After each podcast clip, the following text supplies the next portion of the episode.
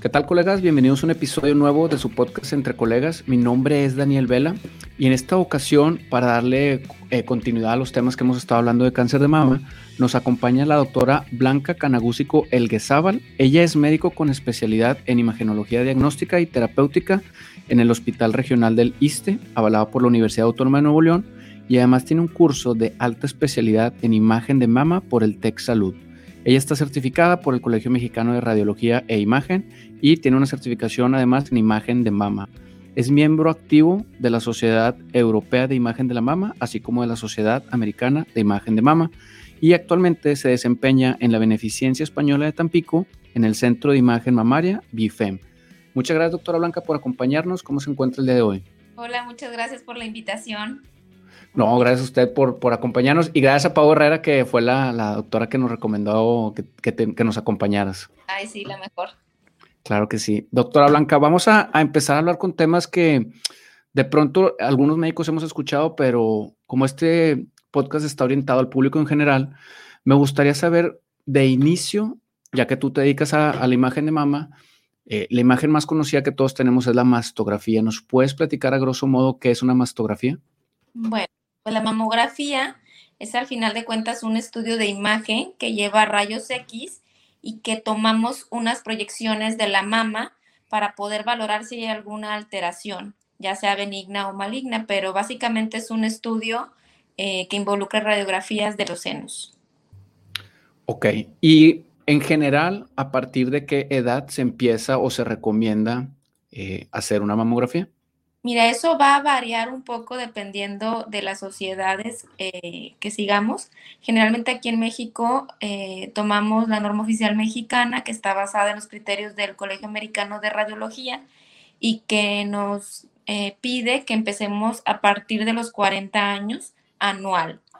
sin embargo, hay pacientes que son consideradas de alto riesgo, en las cuales podemos empezar a partir de los 30 años y bueno, pues eh, eso, eso, por eso hay que individualizarse. No a todas empezamos a los 30 años, empezamos a los 40 a menos que haya indicaciones para empezar antes. Nunca antes de los 30. Que en este caso una de las recomendaciones pues más comunes escuchadas es que algún familiar haya tenido cáncer de mama y la edad de inicio o la edad de diagnóstico se le adelantan 10 años para empezar el screening o el, ¿verdad? Sí, definitivamente. Por ejemplo, si yo tengo un familiar directo, mi mamá tuvo cáncer de mama a los 42 años, entonces yo tengo que empezar con mi screening, o sea, mi mamografía de rutina, aunque no tengo síntomas, a los 32 años. Ahora también hay que tener a consideración que hay algunas pacientes que no son candidatas únicamente a la mamografía, sino que ya sí son consideradas como alto riesgo, lo que se hace es también eh, hacer screening con resonancia magnética. De inicio. Sí. Eh, eh, pero como es un estudio a veces un poco caro, eh, complicado, no en todos los lugares hay, entonces a veces se puede estar intercalando resonancia magnética con estudios como mamografía, tomosíntesis y ultrasonido, pero va a depender em, sobre todo el alto riesgo que tenga la paciente, porque si hay estudios o hay pacientes que pueden tener mamografía, tomosíntesis y ultrasonido negativo, y que en la resonancia veamos, veamos algún cáncer. Para, para no saltar temas, pero hay que puntualizar, ¿qué es una tomosíntesis blanca? La tomosíntesis es como la mamografía en tercera dimensión. Lo que hace es que eh, el tubo de rayos X gira, em, gira en su propio eje y entonces nos permite ver la mama como si fueran rebanadas de jamón, o sea, así cada milímetro. Eh, y bueno, definitivamente aumenta la sensibilidad eh, para la detección de cáncer. Es en un gantry, entonces, por lo que entiendo. Sí, es, pues se puede decir que sí, es un tubo de rayos X. Ok, perfecto. Bueno, regresándonos entonces, ahora sí, solamente para aclarar para los que escucharon ese término por primera vez, en personas que son menores de 30 años, porque es muy frecuente que en mujeres jóvenes se sientan una bolita en su pecho, en su seno o en la mama, ¿qué estudio es el recomendable de inicio? Siempre iniciamos con ultrasonido, o sea, si le palpas algo a una paciente, menor de 30 años, hacemos ultrasonido. Eh, ya si acaso hay algo que nos llame la atención o que nos preocupe, podríamos tomar una proyección de mamografía. Eh, generalmente es lo que terminamos haciendo. Entonces, menores de 40 años que tengan síntomas, hacemos ultrasonido de mama. Y generalmente yo a mis pacientes cuando tienen no importa que sean mayores de 40 años. A mí sí me gusta revisar, hacer la mamografía y complementarlo con el ultrasonido. Ok, entonces no está tan, o sea, no, está prohibido hacer una mamografía en menos de 30 años. Créeme que yo lo tenía entendido así, que menos de 30 no se les hace. Mira, lo que pasa es que si vemos algún hallazgo, o bueno, la importancia de la mamografía siempre van a ser eh, las calcificaciones. Es por eso que la mamografía al final de cuentas no se puede desplazar, porque generalmente es como se ve el cáncer in situ. Pero si, por ejemplo, eh, nosotros vemos algún nódulo que está asociado a calcificaciones, y que definitivamente, o que por ultrasonido decimos esto parece tener calcificaciones, pues se puede llegar a tomar una proyección. Ok, perfecto. Estamos hablando de calcificaciones y demás. ¿Podemos pasar a la imagen que me mandaste como para ejemplificar y explicar un poquito más de qué es? Sí, claro. Va. Eh, es esta, si no me equivoco, ¿no? Ahí estamos viendo del lado izquierdo de la pantalla unas proyecciones en caudales, o sea, es como si estuviéramos viendo la mama de arriba hacia abajo y en la del lado derecho estamos viendo la mama como de ladito, en, son, llaman proyecciones oblicuas. Y bueno, aquí esta paciente no tiene calcificaciones, eh, pero sin embargo sí hay algo bien importante que igual y más, más adelante lo vamos a tocar, pero es sobre el tema de la mamaria, ¿verdad? Esta paciente, por ejemplo, estamos viendo una mama densa y a veces es, eh, es difícil diagnosticar el cáncer eh, en este tipo de, de densidad. Blanca, hablamos de densidad. Para el que no tenga idea de qué es una densidad, cuando le dicen eso, ¿cómo lo identifican en una radiografía? Digo, no es el objetivo de una clase ni que digan, ah, ya sé ver, pero ¿qué es una densidad? Mira, nosotras las mujeres eh, tenemos diferentes, cuatro tipos diferentes de tejido mamario. Hay quien tiene mucha grasa, hay quien tiene grasa con poquita cantidad de tejido mamario o glandular, hay quien tiene poquita grasa y mayor cantidad de tejido glandular, y hay quien tiene prácticamente puro tejido glandular. Eh, básicamente el 1 y el 2 es el 50% de las mujeres y el 3 y el 4 es el otro 50% de las mujeres. Generalmente cuando tenemos la densidad mamaria tipo C o D, tenemos un poquito más de riesgo para tener cáncer de mama y es más difícil verlo. Entonces, en estas pacientes son en las que se les ha visto mayor eh, beneficio para hacerse la tomosíntesis, la tercera dimensión, o eh, también las que deben de ser complementadas con ultrasonido. En Estados Unidos, de hecho, ya hay una ley porque de que es importante que las mujeres conozcan su densidad mamaria y yo siempre le digo a mis pacientes, no nada más en Estados Unidos, aquí también. Este, es importante que nosotros conozcamos nuestra densidad mamaria porque nos permite saber de que una mamografía negativa no es suficiente para darnos tranquilidad cuando tenemos densidad tejido mamario tipo C o tipo D. Ok, creo, si no me equivoco, voy a poner una imagen que es, es este tipo de, variación en las densidades o no. Bueno, sí, eh, me parece que en la primera imagen pusiste una mamografía contrastada.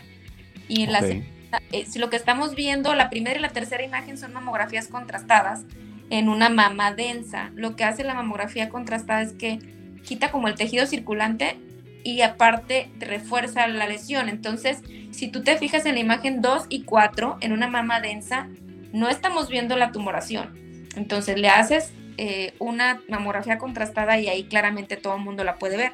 Entonces, este es un ejemplo claro donde cómo podemos eh, no, tener un cáncer y no verlo en la mamografía por mama densa. Por importante, ahora no a todo el mundo le vamos a hacer mamografía contrastada, eh, a la mamá densa generalmente ya se le pide que esté, que se le haga tomosíntesis, probablemente esta tumoración se hubiera podido ver en tomosíntesis y probablemente también por ultrasonido. Mencionas que no todo se ve por mastografía, entonces, ¿como, como cuál es ¿existe algún porcentaje de, de cuántos diagnósticos se pueden detectar por mastografía solamente? Pues mira, está baja la sensibilidad. Haz de cuenta de que tenemos un 80% más o menos de sensibilidad en la mama grasa, 85, 90. Y luego la mama de tejido fibroglandular también es cercano al 85. Luego va bajando en mamas tipo, tipo C, más o menos está en un 75, 70. Y lo mismo en la D, que es la más densa, también un 60%. Entonces, eh, no sé, es como quedarte con un 40% de que no se ve nada. Eh, y pues no quiere decir que no haya nada.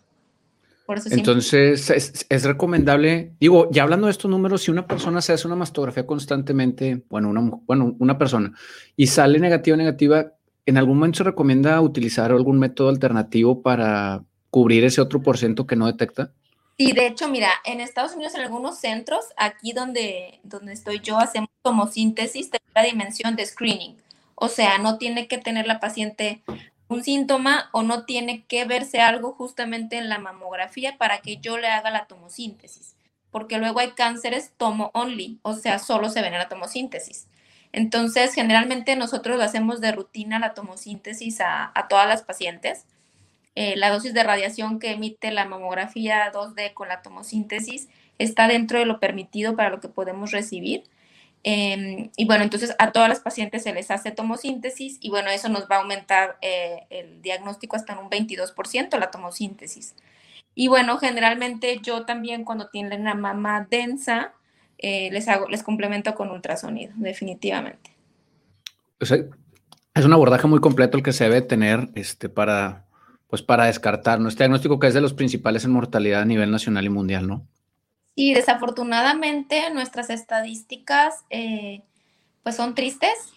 Eh, la verdad es que en México la gran mayoría de los casos son detectados en etapas tardías y porque hay muchas situaciones que llevan a la mujer a no hacerse la mamografía de escrutinio, sino esperar a tener síntomas, todo lo que nos anuncian en la tele y todo está muy padre, pero si tú te esperas si tú te esperas a tener síntomas, pues generalmente va a ser un cáncer más avanzado, o sea, ya no será una mamografía de screening, será una mamografía diagnóstica.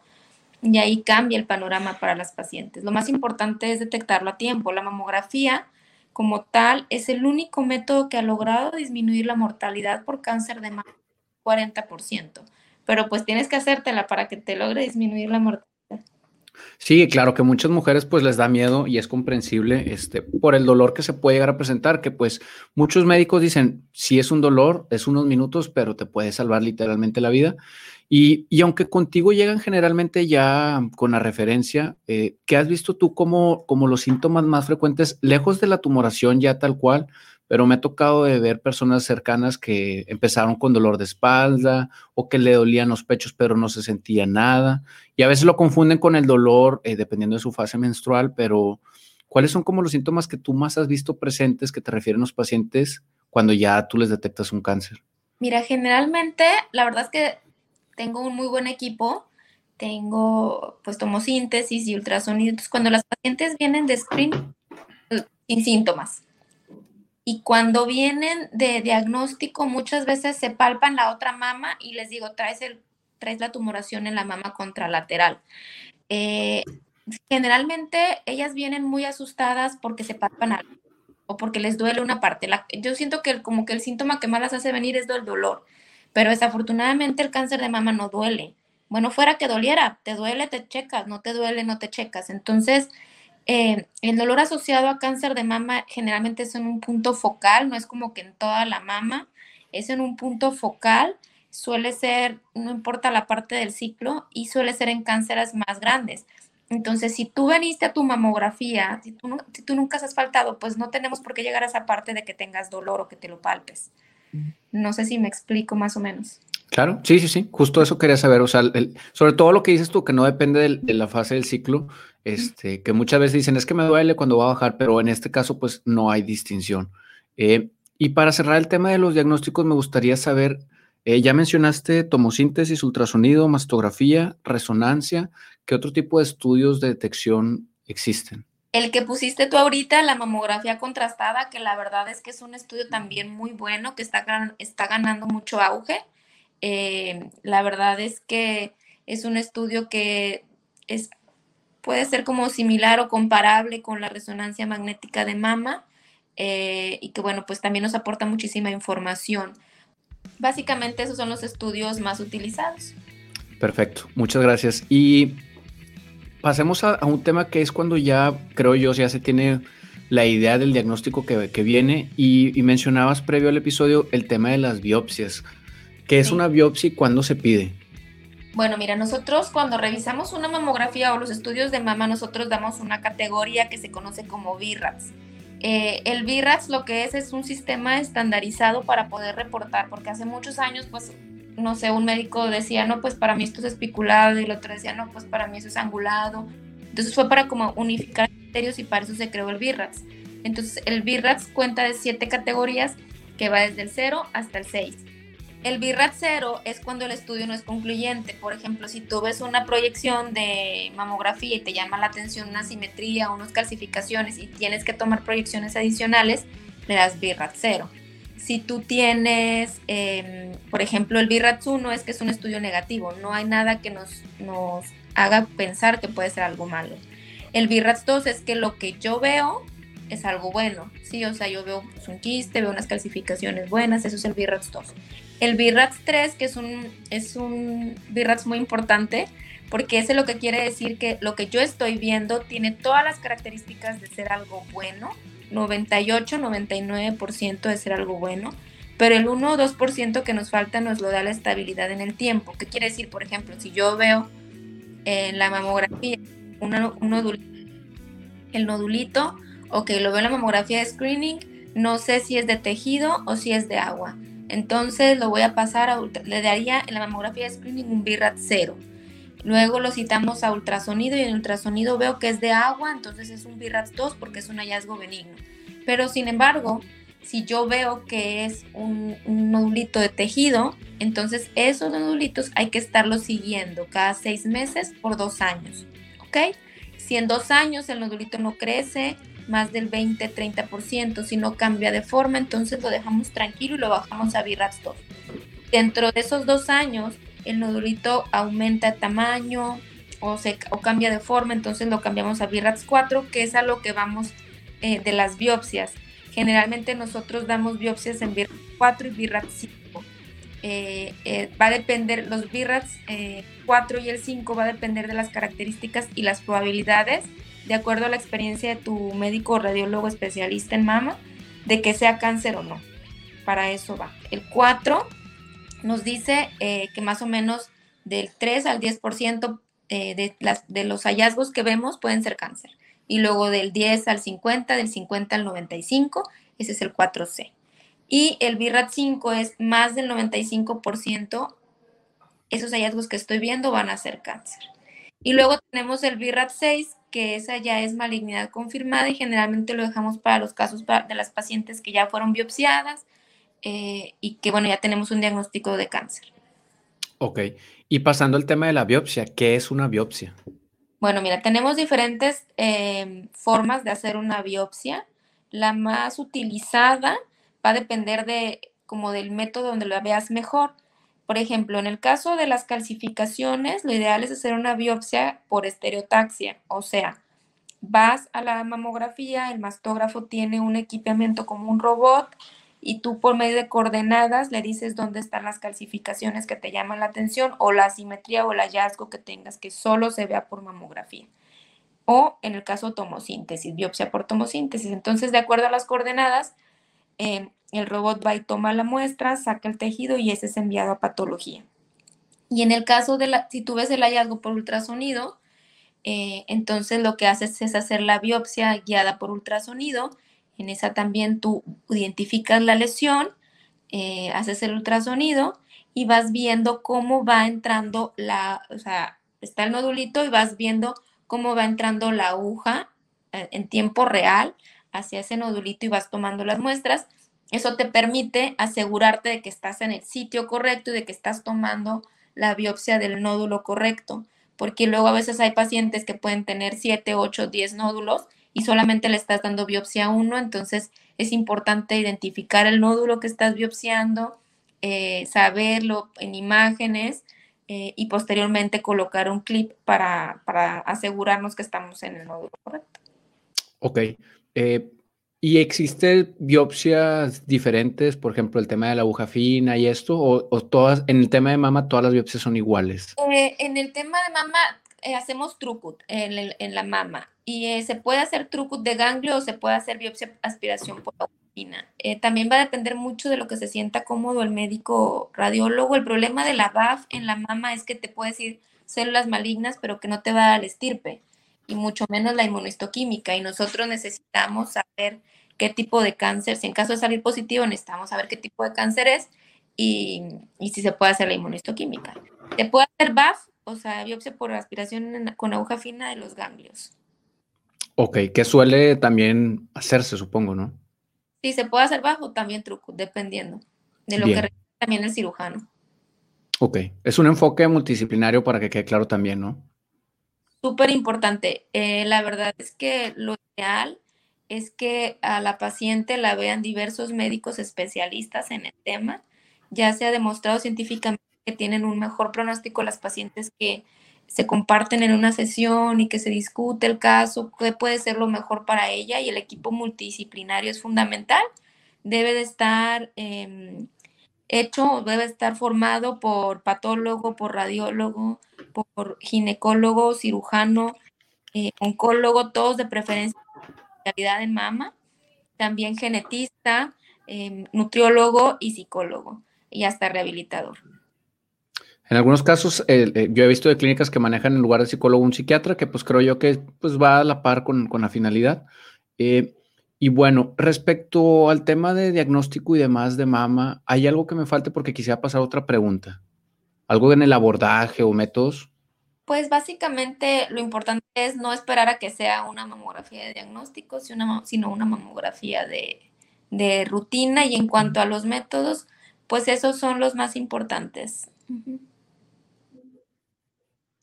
Perfecto. La pregunta que me queda la duda para, pues para todos los que nos estén escuchando, porque muchas veces escuchamos que la, la, especialidad es imagenología diagnóstica y eso queda claro, pero el tema de terapéutico, ¿por qué se refieren como terapéutico? ¿Qué es lo que hace un médico radiólogo para todos los que tengan la inquietud de hacer esta especialidad?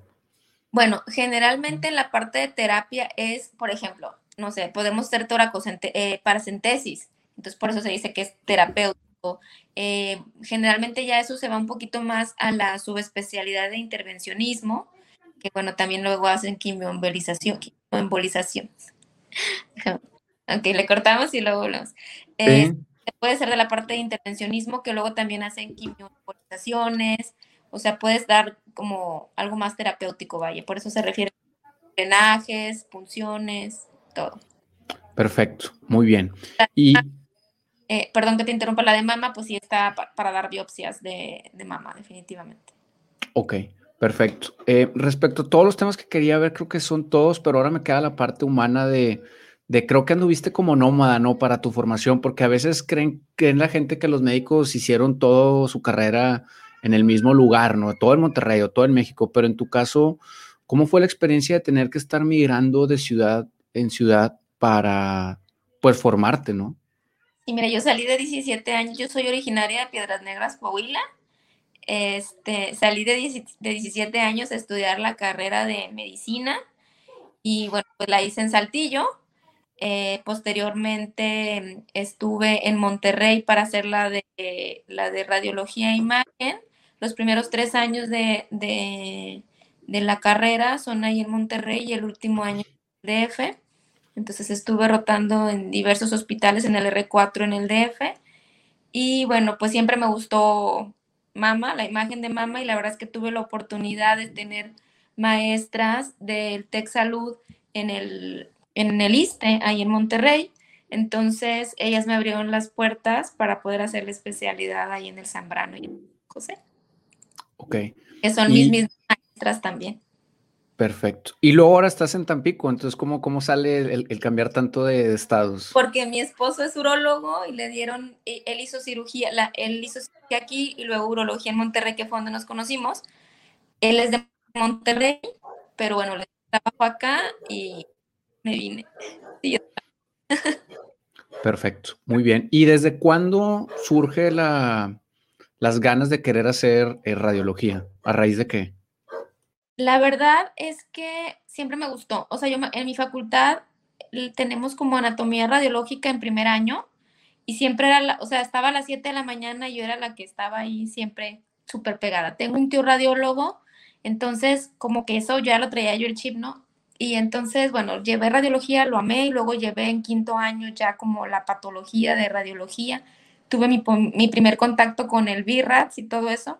Entonces, me gustó, me gustó y la verdad es que yo veía a mi tío contento, apasionado con el tema y yo siempre quise ser radióloga. Y luego cuando empiezo la especialidad, pues tuve ya ahora sí entendiendo bien lo de la mama, es, es muchísimo más difícil de lo que se cree y de lo que yo creía, ya cuando había terminado, incluso cuando yo era radióloga, cuando ya era radióloga, em, yo creía que la mama iba a ser más fácil. Y cuando entré a la alta especialidad dije, wow, o sea, esto es muchísimo más complicado de lo que se cree. Em, y la verdad es que estoy súper apasionada con el tema. No me arrepiento de haber estudiado radiología y no me arrepiento de haber hecho imagen de la mama. Qué bueno, es el objetivo. La última pregunta que siempre hacemos, o la mayoría de las veces, eh, si eres feliz con lo que haces, pero supongo que sí, ¿no?